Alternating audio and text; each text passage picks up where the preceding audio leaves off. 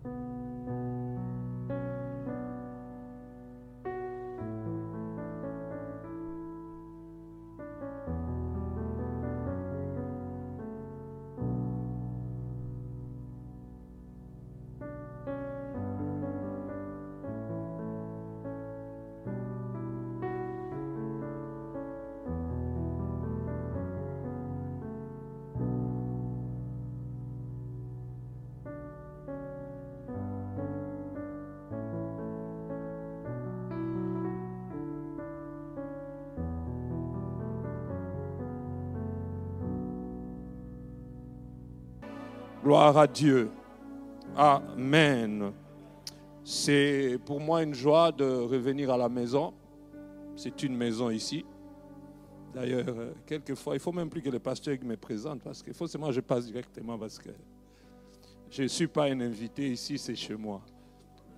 Voilà. je suis content de, revenir à la borne, Bruxelles, et ça, c'est vrai, on est fatigué de cette maladie. Quelqu'un me disait dans l'avion hier que euh, maintenant, euh, ce n'est plus Covid, c'est Ukraine. C'est pour ça, Covid, on enlève les masques. Mais nous prions, bon, que Dieu fasse grâce, que la paix soit dans le monde. Merci, Pasteur Hugues, merci, Maman Solange, merci à vous tous. Très heureux de, de, vous revoir. Et cette église, le coup pastoral est, vraiment une bénédiction des amis pour notre famille. Que Dieu vous bénisse. Amen. Alors, ce matin, je vais enseigner. Depuis un temps, j'ai eu à cœur de commencer à, peut-être pas prêcher, mais enseigner. Pourquoi? Parce que il est important de faire asseoir le peuple sur l'herbe verte.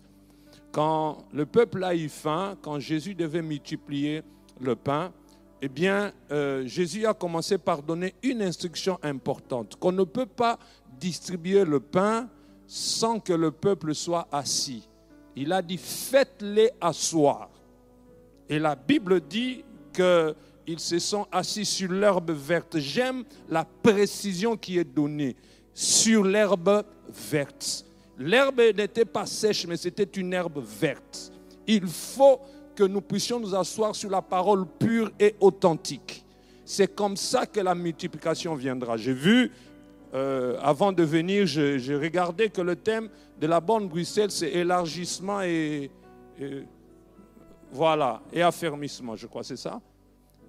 Je pense qu'avant de s'élargir, avant même de s'affermir, il faut d'abord être assis pour voir comment je vais le faire, comment je vais l'élargir. C'est pour ça, le thème euh, autour duquel je vais m'entretenir avec vous cet avant-midi, je l'ai intitulé Ce que Pierre nous enseigne. Pierre, Pierre, l'apôtre Pierre. Qu'est-ce qu'il nous enseigne? Eh bien, il y a beaucoup de choses que l'apôtre Pierre euh, nous enseigne, mais j'ai ce matin juste pris euh, une partie d'un épisode de Pierre qui du reste est la dernière.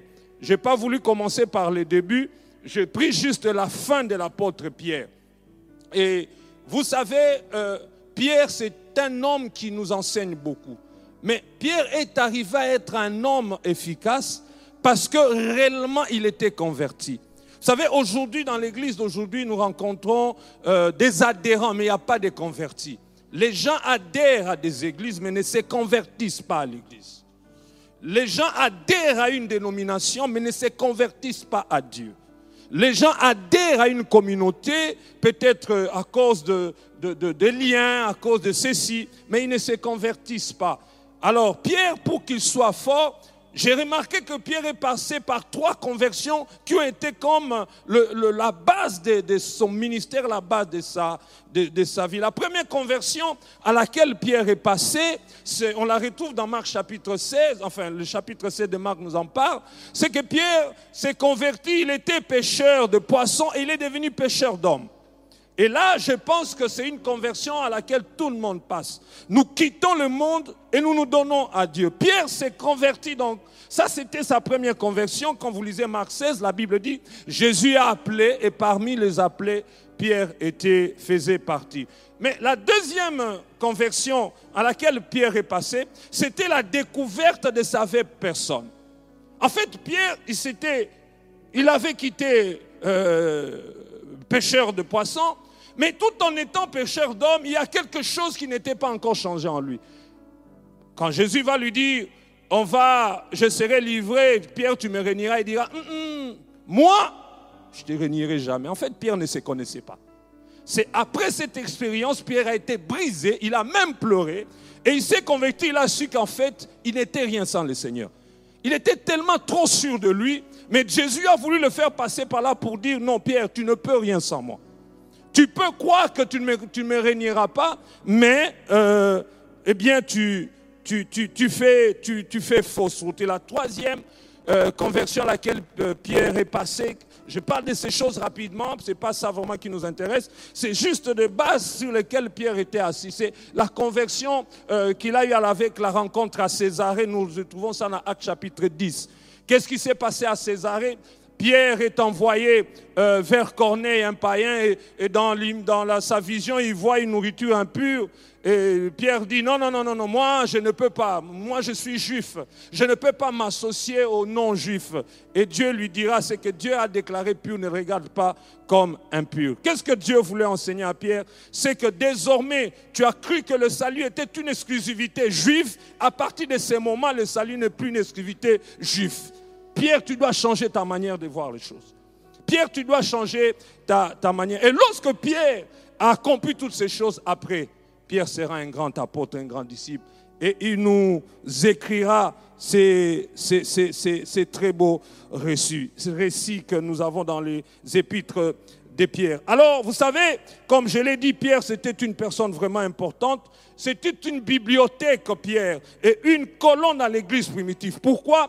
Parce que Pierre était le premier à prêcher le sermon après la Pentecôte. C'est lui qui a prêché le premier sermon. Pierre, c'est celui qui a organisé la première congrégation de l'église du Seigneur en tant qu'ancien. C'est lui qui a organisé euh, l'église. Pierre, c'est lui qui avait l'occasion d'être le premier à prêcher l'évangile aux païens, nous l'avons lu, nous avons vu. C'est lui, avec les autres apôtres, qui a fourni un vrai leadership dans la direction de l'Église. Et même les historiens disent que Pierre était à Rome en 67 après Jésus et il fut saisi dans la persécution des de, chrétiens. Certains disent même qu'il a finalement été exécuté, crucifié la tête en bas.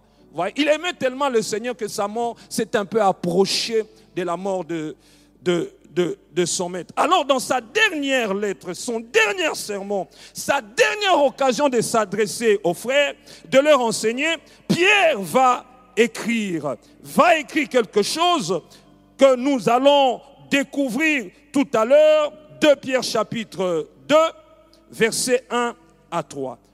Et dans sa dernière lettre, j'aimerais dire que cette dernière lettre contient deux messages. Le premier message dans sa dernière lettre contient euh, l'avertissement contre les faux prophètes. Le deuxième message, c'est l'avènement du Seigneur Jésus. Eh bien, j'aurais pas le temps de, parler de tout ce message ce matin. Je me limite juste au premier message que Pierre en allant, Pierre sachant que sa mort rapprochait, Pierre sachant qu'il euh, s'en allait, il allait quitter le monde, il va donner deux messages principaux. Je répète, d'abord l'avertissement contre les faux prophètes et puis ensuite l'avènement du Seigneur Jésus. Et ce matin, je vais m'hazarder sur le tout premier message. Lisez avec moi, si vous avez votre Bible avec vous, électronique ou imprimée. Nous sommes dans 2 Pierre chapitre 2, verset 1 à 3. Est-ce que l'Église est là ce matin? Gloire à Dieu. 2 Pierre 2, 1 à 3. La Bible dit, il y a eu parmi le peuple de faux prophètes, et il y aura de même parmi vous de faux docteurs, qui introduiront des sectes pernicieuses et qui, régnant le maître qui les a rachetés, attireront sur eux une ruine soudaine. Plusieurs les suivront dans leur dissolution, et la voix de la vérité sera calomniée à cause d'eux par cupidité, ils trafiqueront de vous au moyen des paroles trompeuses, eux que menacent depuis longtemps la condamnation et dont la ruine ne sommeille point. Amen. J'ai dit que je m'attarde ce matin, cet avant-midi, sur ce premier aspect de la deuxième lettre de Pierre, le faux prophète. Dans ces passages, nous voyons déjà trois caractéristiques des faux prophètes. Le premier caractéristique, c'est que les faux prophètes introduisent des sectes pernicieuses. J'aime bien dire ajouté l'adjectif pernicieuse. Pourquoi? Parce que étymologiquement, euh, le, mot secte veut dire tous ceux qui se sont retirés, tous ceux qui se retirent, tous ceux qui se mettent à part. C'est pour ça, même nous, pentecôtistes ou protestants, en fait, nous sommes comme une secte parce que nous nous sommes retirés de, de l'église catholique romaine. Autrefois, nous nous sommes retirés. Mais la Bible souligne, enfin, moi je parle ici des sectes pernicieuses. Pernicieuses. Et c'est ce que Pierre dit. Ils introduisent des sectes pernicieuses. Première caractéristique. Deuxième caractéristique des faux prophètes, c'est qu'ils attirent les gens sur eux au lieu d'attirer les gens vers Dieu. Vous voyez Ils attirent les gens vers leur propre personne. Je ne sais pas ici en Belgique, mais en tout cas à Kinshasa, nous sommes saturés. Nous sommes saturés. Nous sommes vraiment saturés. Comment vous pouvez trouver quelqu'un, insulter son père, il va tolérer. Insulter sa femme, il va te, mais n'insultez pas son pasteur. Le pasteur devient comme un gourou. C'est-à-dire, les gens ne reçoivent plus Jésus comme Seigneur et Sauveur, mais ils reçoivent leur pasteur comme Seigneur, comme Seigneur et Sauveur. C'est ça, ils attirent les gens sur eux au lieu d'attirer les gens. Bien aimés, tout message qui attire vers l'homme, c'est un message qui n'est pas de Dieu.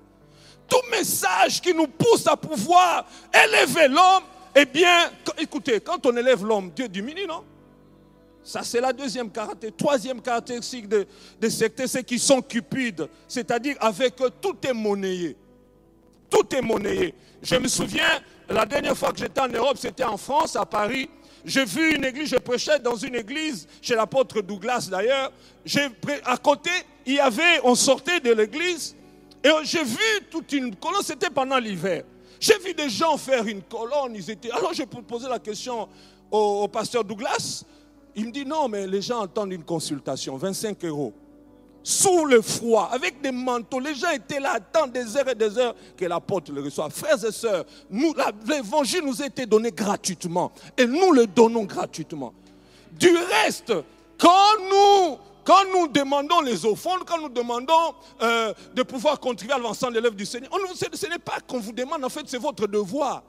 C'est notre devoir de participer, vous voyez. Mais quand tout devient monnayé, quand tout devient payant, eh bien, ça devient suspect. Exactement un peu comme dans le cas des Balaam, que les Moabites payèrent pour maudire Israël. Exactement comme Géasi, l'assistant d'Élysée, qui voulut capitaliser le service spirituel de maître auprès de Naaman et Syrien? Bien aimé dans le Seigneur, l'évangile ne doit pas être monnayé. L'évangile ne doit pas être conditionné financièrement. Non, non, non, non, non, non, non. Aujourd'hui encore, l'horreur et l'argent vont parfois de pair. Alors la question que je me suis posée, qu'est-ce qui favorise la multiplicité des faux prophètes? Qu'est-ce qui fait qu'il y ait éclosion des, faux Parce qu'aujourd'hui, il y en a, il y en a il y en a. Il y en a. Je ferai une recherche sur la Belgique s'il y en a après ici. Mais en tout cas, je vous parle de Kinshasa, on est fatigué. On, est, on appelle tout le monde prophète. Vous savez, la prophétie, elle a, elle a, elle a trois buts. Exhorter, édifier et puis consoler. C'est ça les trois objectifs d'une prophétie. Exhorter, édifier et consoler. Tout ce qui vient en dehors de ça n'est pas une prophétie. Tout ce qu'on dit, non, je t'ai vu, tu as ici tout beau.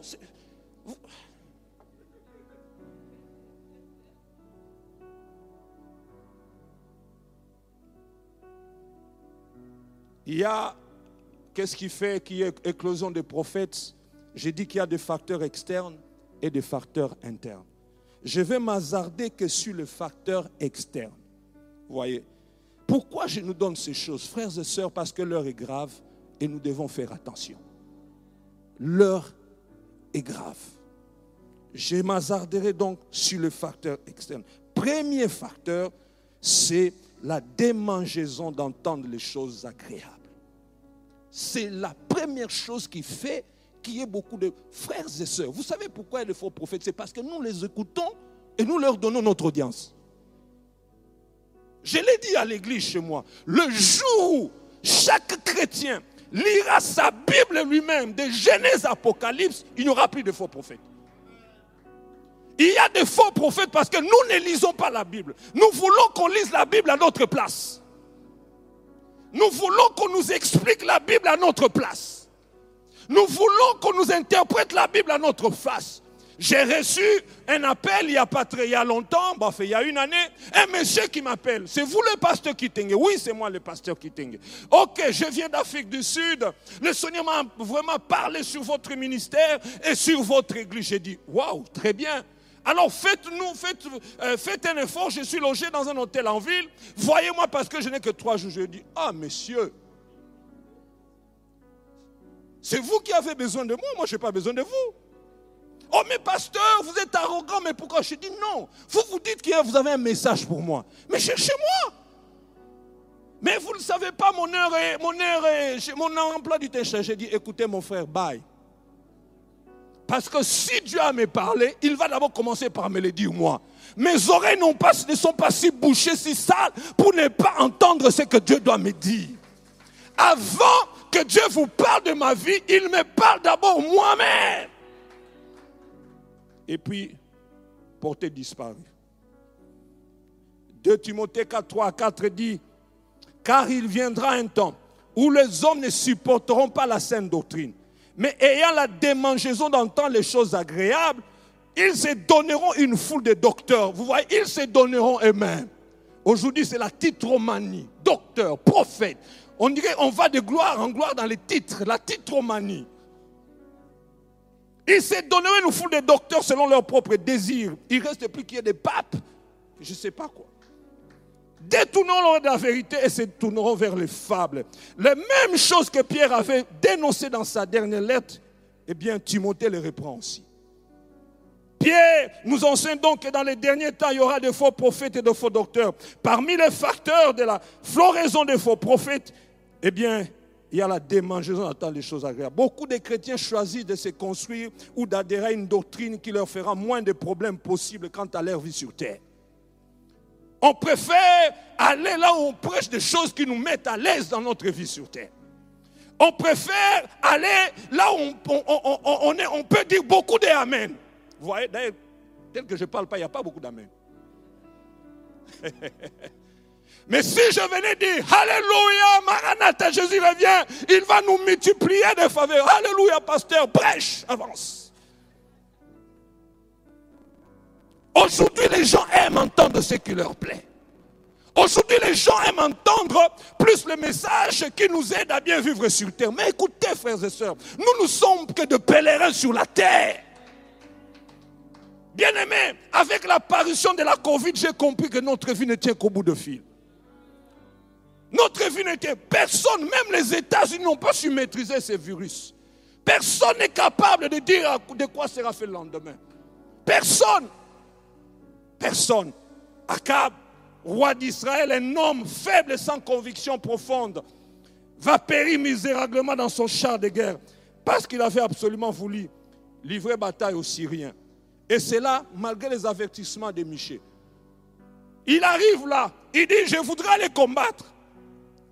Appelez-moi tous les prophètes. On lui appelle les prophètes. Les prophètes viennent, mais lui-même au fond de lui, vous savez, la vérité, même si on l'ignore, nous-mêmes nous la connaissons au fond. Akab lui-même, il verra que ces prophètes-là, hum, hum, hum, ils ne disent pas la vérité. Est-ce qu'il n'y en a plus un autre? On lui dit, il reste un qui s'appelle Michel. Ah non, celui-là, non, je ne l'aime pas. Je ne l'aime pas. Je ne l'aime pas. Je préfère entendre celui que j'aime. De Chroniques 18, verset 7. Le roi d'Israël répondit à Josaphat, il y a encore un nom par qui l'on pourrait consulter l'Éternel, mais je le hais, car il ne me prophétise rien de bon, il ne prophétise jamais que du mal. C'est Michel, fils de Gilman, et Josaphat dit que le roi ne parle pas ainsi. Oui, à vous, Akab, sur les instants de son ami et allié, du moment Josaphat, Akab consentit, bien à contre-coeur, d'écouter Michel. Et le faux prophète, le prophète ajoutera ceci dans 2 Chroniques 18, verset 27. Michel dit, si tu reviens en paix, l'Éternel n'aura point parlé par moi. Il dit encore, vous tous, peuple, entendez. Michel lui dit, ne pars pas, tu vas mourir. Et si tu reviens, eh bien, l'Éternel n'aura jamais parlé. Quand vous lisez la suite, Michel avait raison. Mais le roi ne voulait pas entendre. Frères et sœurs, la parole de Dieu, même si elle est dure, il faut l'écouter. N'aimons pas seulement les choses qui nous plaisent. Dieu par amour peut nous parler durement, mais c'est pour, c'est pour notre bien. C'est pour notre bien. Est-ce que quelqu'un peut quand même dire Amen? Paul dira au jeune prédicateur Timothée ceci, dans 2 Timothée 4, versets 1 à 5. Il lui dira, je t'en conjure, de Timothée 4, 1 à 5, je t'en conjure devant Dieu et devant Jésus-Christ, qui doit juger les vivants et les morts, et au nom de son apparition de ce royaume, prêche la parole. Je parle au prédicateur ici. Insiste en toute occasion, favorable ou non, reprend, censure, exhorte avec toute douceur et en instruisant, vous voyez, et en instruisant. Car il viendra un temps où les hommes ne supporteront pas la sainte doctrine, mais ayant la démangeaison d'entendre des choses agréables, ils se donneront une foule de prophètes selon leur propre désir. Verset 4, verset 5, mais toi, sois sobre en toutes choses, supporte les souffrances, fais l'œuvre d'un évangéliste, remplis bien ton ministère. Amen. Amen. Ces choses n'étaient pas nouvelles au Nouveau Testament. Même dans l'Ancien Testament, quand nous lisons Ésaïe 30, Ésaïe 30, verset 8 à 11, Ésaïe 38 à 11, écoutez ce que le prophète dit.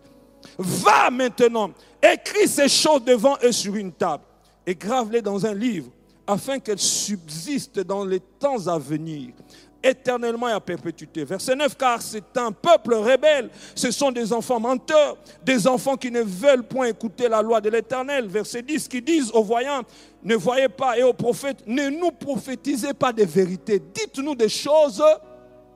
Est-ce que vous lisez avec moi? Dites-nous des choses. Prophétisez quoi? Des chimères.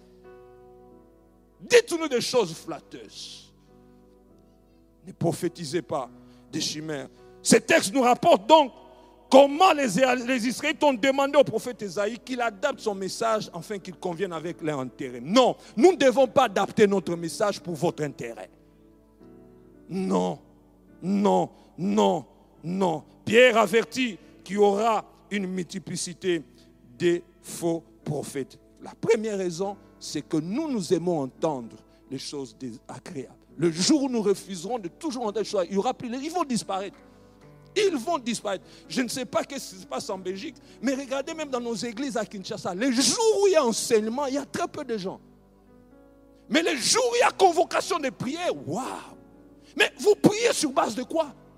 Vous devez venir être enseigné le mercredi et le vendredi, vous venez prier en fonction de ce que vous avez appris. Aujourd'hui, tout le monde aime la prière. Nous, quand on organise nos 21 jours de prière, l'église est pleine. Mais dès que ça finit le mercredi, enseignement. Oh, oh non, j'ai quitté le travail très tard. Mais le 21 jours de prière, tu quittes jamais tard. Tu quittes jamais tard. Frères et sœurs, il faut s'asseoir sur la doctrine. Il faut s'asseoir dans la parole. Il faut, il faut éviter de pouvoir écouter du n'importe quoi. N'aimez pas les prophéties. Il y a des gens qui sont amoureux de prophéties. Vous êtes le premier prophète de votre vie. Vous êtes le premier prophète, je répète, vous êtes le premier prophète de votre vie. Si Dieu a vous parlé, dites à votre Dieu, commence d'abord par me parler moi-même. Et Dieu est très respectueux de notre personnalité. Très respectueux. Dieu nous respecte. Il ne peut pas aller livrer ta vie à quelqu'un sans t'avoir d'abord toi-même. Non. Ça, c'est quel Dieu ça? Ce n'est pas mon Dieu. Ce n'est pas mon Dieu. Je répète, Dieu est très respectueux. Oui, je sais. Personne n'aime entendre les choses désagréables. Moi-même, j'aime entendre les choses agréables. Mais nous n'avons pas le choix avec Dieu. Parce qu'il y a des choses désagréables qui sont nécessaires pour nous. Ouais. Il y a des choses désagréables qui sont nécessaires pour nous. Par exemple, il faut que nous entendions que l'enfer existe. C'est désagréable quand on vous dira, ah, l'enfer existe, tout ça. Non, c'est important. C'est important. Il faut que nous entendions comme l'auteur de l'épître aux Hébreux dit dans Hébreux 10, 27, qu'il est réservé aux hommes de mourir une seule fois, après quoi vient le jugement. Ça, ce sont des versets sur lesquels on ne parle pas beaucoup. On en parle peut-être dans les deuils. Vous voyez? Eh bien, pourtant, c'est la réalité. C'est la réalité. Romains chapitre 2, versets 5 à 8. Romains 2, 5 à 8, la Bible dit, par ton endurcissement et par ton cœur impénitent, tu t'amasses un trésor de colère pour le jour de la colère et de la manifestation du juste jugement de Dieu qui rendra à chacun selon ses œuvres, réservant la vie éternelle à ceux qui, par la persévérance à bien faire, cherchent l'honneur, la gloire et l'immortalité. Mais l'irritation et la colère à ceux qui, par esprit de disputes, sont rebelles à la vérité et obéissent à l'injustice. Donc il y a donc des choses désagréables qui sont nécessaires à entendre. Deuxièmement, l'une des choses désagréables à entendre, c'est que nous devons savoir que nous pouvons quitter cette terre sans être bénis matériellement. Hmm, trop peu d'amen. J'enlève mes verres pour vous regarder. Je répète, il y a des promesses que vous avez reçues, non pas du diable, mais de Dieu. Mais que vous ne verrez pas s'accomplir ici. J'ai dit Amen à votre place. Et je reprends. Qu'il y a des choses que vous n'aurez jamais ici sur terre. Même si c'est Dieu qui vous l'avait promis. Ce n'est pas moi qui parle. Allons dans la Bible. Hébreu, chapitre 11, verset 13. Parlant des de la foi, la Bible dit, c'est dans la foi. Est-ce qu'on peut tous ensemble lire? Allons-y tous. Une, deux, trois. Tous morts non, là, pourquoi vous avez diminué votre voix? Là, ils sont morts. Non, reprenons. Pourquoi vous avez diminué votre voix? Est-ce qu'on peut reprendre une de trois? Uh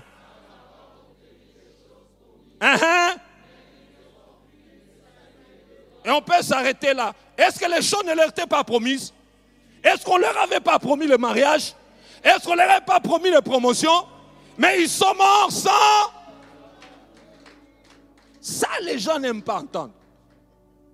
Ça ne vient pas de l'épître selon Alain Kitenge. Mais ça vient de la Bible.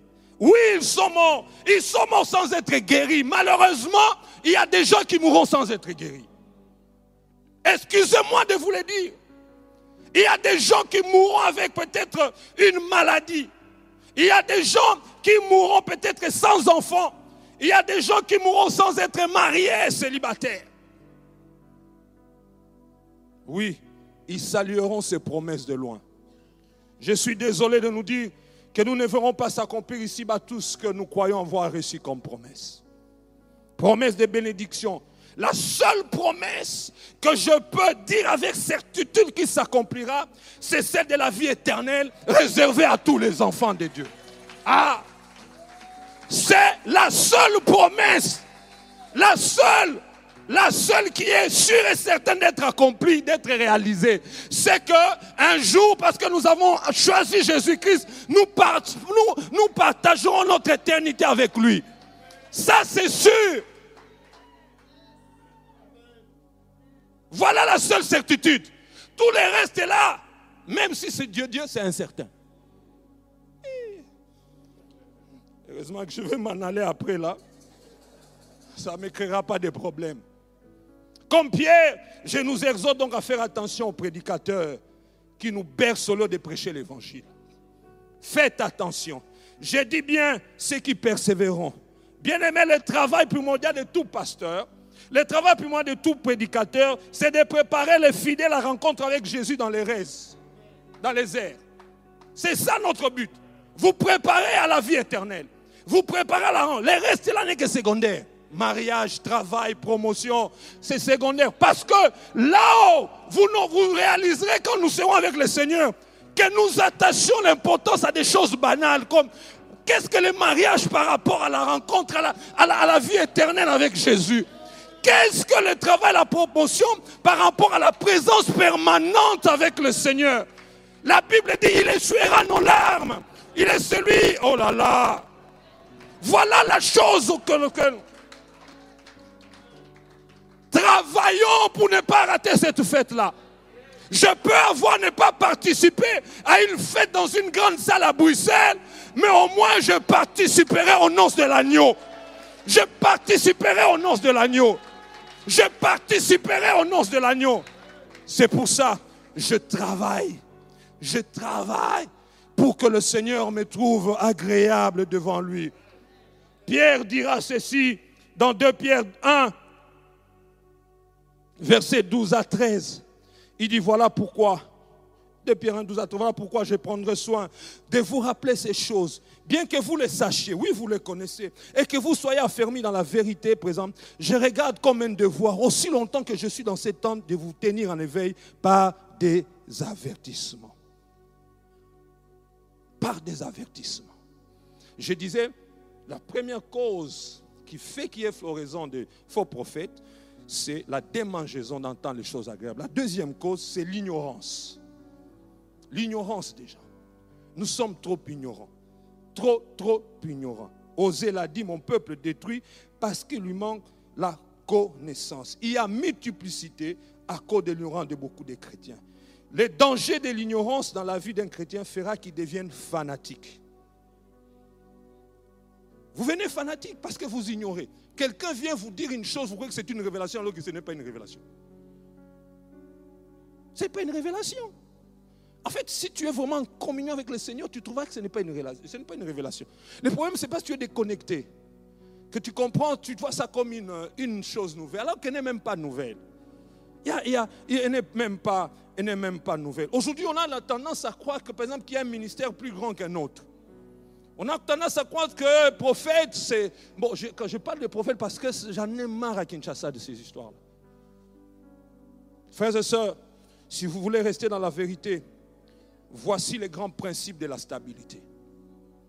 Premier principe, lire et méditer la parole de Dieu.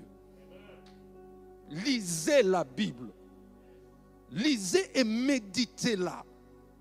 Oh, ça, on ne le dit plus aujourd'hui. Nous, quand nous nous sommes convertis à l'époque, il y avait ce qu'on appelait les quatre lois spirituelles. Vous voyez On nous enseignait comment s'asseoir dans la vie chrétienne. Lire la Bible. En tant que chrétien depuis 3-4 ans, vous devez avoir lu la Bible d'un bout à l'autre et la relire. Ne nous contentons pas de parcourir un chapitre simplement. Méditons la parole. Elle réconforte cette parole. Elle guide. Elle corrige. Elle encourage. Tout ce dont nous avons besoin est là. Il y a l'économie dans la Bible. Avez déjà vous l'économie? Parcourez les Deutéronomes, vous verrez. Lévitique nous parle de la médecine. Néhémie nous parle du, management. Quel livre encore? Il y a tout. La médecine, il y en a. La politique, est dans Deutéronome. Vous verrez comment Israël était organisé politiquement. Il y a tout, il y a tout dans la Bible. Méditer. En hébreu, le mot traduit par méditer signifie marmonner, bredouiller, c'est parler à soi-même. Il faut méditer la parole, la parole de Dieu. Je vais vous donner un exemple. Regardez avec moi Jérémie 29, 11. Il me reste combien de temps? Ah oui. Jérémie 29, 11, la Bible dit, car je connais le projet que j'ai formé sur vous, dit l'Éternel, le projet de paix et non de mal. Ça, les gens aiment. Hein? Ici, dites quand même Amen, parce que c'est agréable. Afin de vous donner un avenir et de l'espérance. Alors, comment allez-vous faire pour méditer ces versets? Comment allez-vous faire? Commencez d'abord par le lire plusieurs fois pour être certain que vous avez compris chaque mot de ces versets. C'est juste un exemple que je donne. Ensuite, commencez à décortiquer pendant la journée. Par exemple, je prends le premier mot, car je connais. Car je connais. Et dites vous-même, waouh, Dieu connaît, Dieu sait toutes choses. Il dit, je connais. Donc, il n'y a rien que Dieu ne connaisse pas. Et quand je médite ça, je dis, oh, donc même mes, malheurs, les choses que les gens ne connaissent, mes souffrances les plus cachées, Dieu connaît. Vous voyez comme un homme qui médite, je connais. Dieu dit, je connais. Je connais Dieu sait toutes choses. Et puis, il va, les projets. Et vous vous dites vous-même, Dieu a des projets. Donc, il n'y a pas que les hommes qui projettent, Dieu aussi a des projets. Dieu a des projets pour moi. Dieu a des projets pour vous. Je suis venu au monde pour accomplir donc des, projets de Dieu. Vous voyez? Je ne suis pas venu au monde juste pour, Mais mes parents ne se sont pas juste unis pour que je vienne. Non. Il y a des hommes et des femmes qui s'unissent, mais qui n'ont pas d'enfants. Mais si tes parents se sont unis et que toi tu es venu, c'est qu'il y a des projets. Vous voyez comment je médite? Troisièmement, il dit que j'ai formé sur vous. Ah, donc, Dieu n'a pas les regards que sur les autres, c'est sur moi aussi. Sur vous. Sur vous. Et lorsque vous méditez les choses comme ça, la journée, vous la commencez bien. La commencez bien. Oui, je connais. Et il termine en disant projet de paix.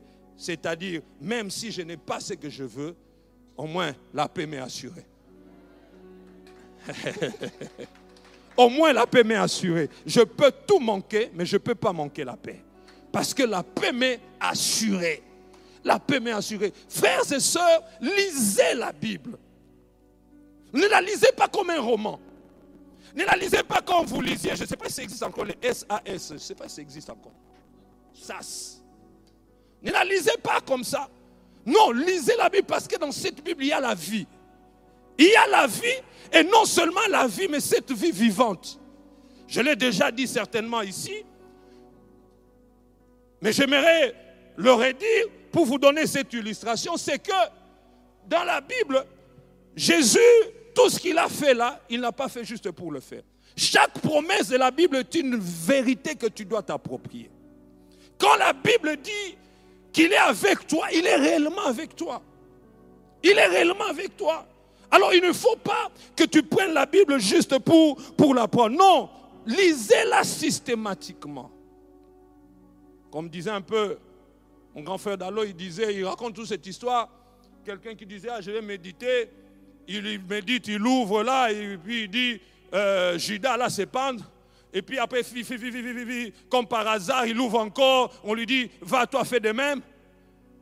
Alors, quelle leçon tu vas tirer là? Parce que lui médite, il dit, ah, aujourd'hui je vais méditer dans quoi? Il ouvre euh, Jida, là, c'est pendre. Ah, ok. Il dit, bon, je médite encore. Et puis il dit, toi fais de même. Non, on ne médite pas la vie comme ça. On la médite systématiquement. Allez des livres en vous découvrirez les belles choses dans la Bible. Frères et sœurs, je voudrais atterrir par là et m'arrêter là sinon je vais déborder. Je voudrais juste nous dire que c'est nous qui favorisons l'éclosion des faux prophètes. Ils vous escroquent. Mais venez là où la parole de Dieu est prêchée purement. Même si on parle du péché, ce péché vous fait mal. Tout parent qui aime son enfant doit les châtier. Au contraire, si on ne vous parle pas, on ne parle pas du péché, c'est que Dieu ne nous aime pas. Dieu ne nous aime pas. Oh non, je n'aime pas le message de la sanctification. Mais quel message tu aimes alors? Oh non, je n'aime pas quand on commence à... L'enfer existe, il faut qu'on nous le dise. L'enfer existe. Il y aura des tourments éternels. La parabole du riche dans la Bible du pauvre Lazare en est une illustration.